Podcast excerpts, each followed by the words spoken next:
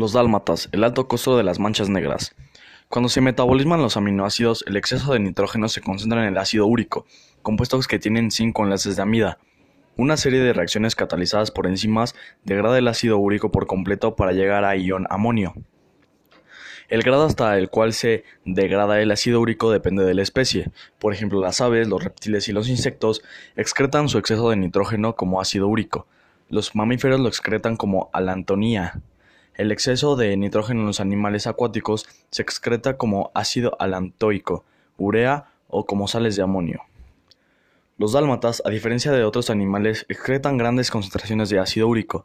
Se debe a que los creadores de los dálmatas seleccionaron perros que no tenían pelos blancos en sus manchas negras, y que al gen que producen pelos blancos está vinculado a que determina que el ácido úrico se convierte en alatonía, la. En consecuencia, los dálmatas son susceptibles a la gota dolorosa acumulación de ácido úrico en las articulaciones.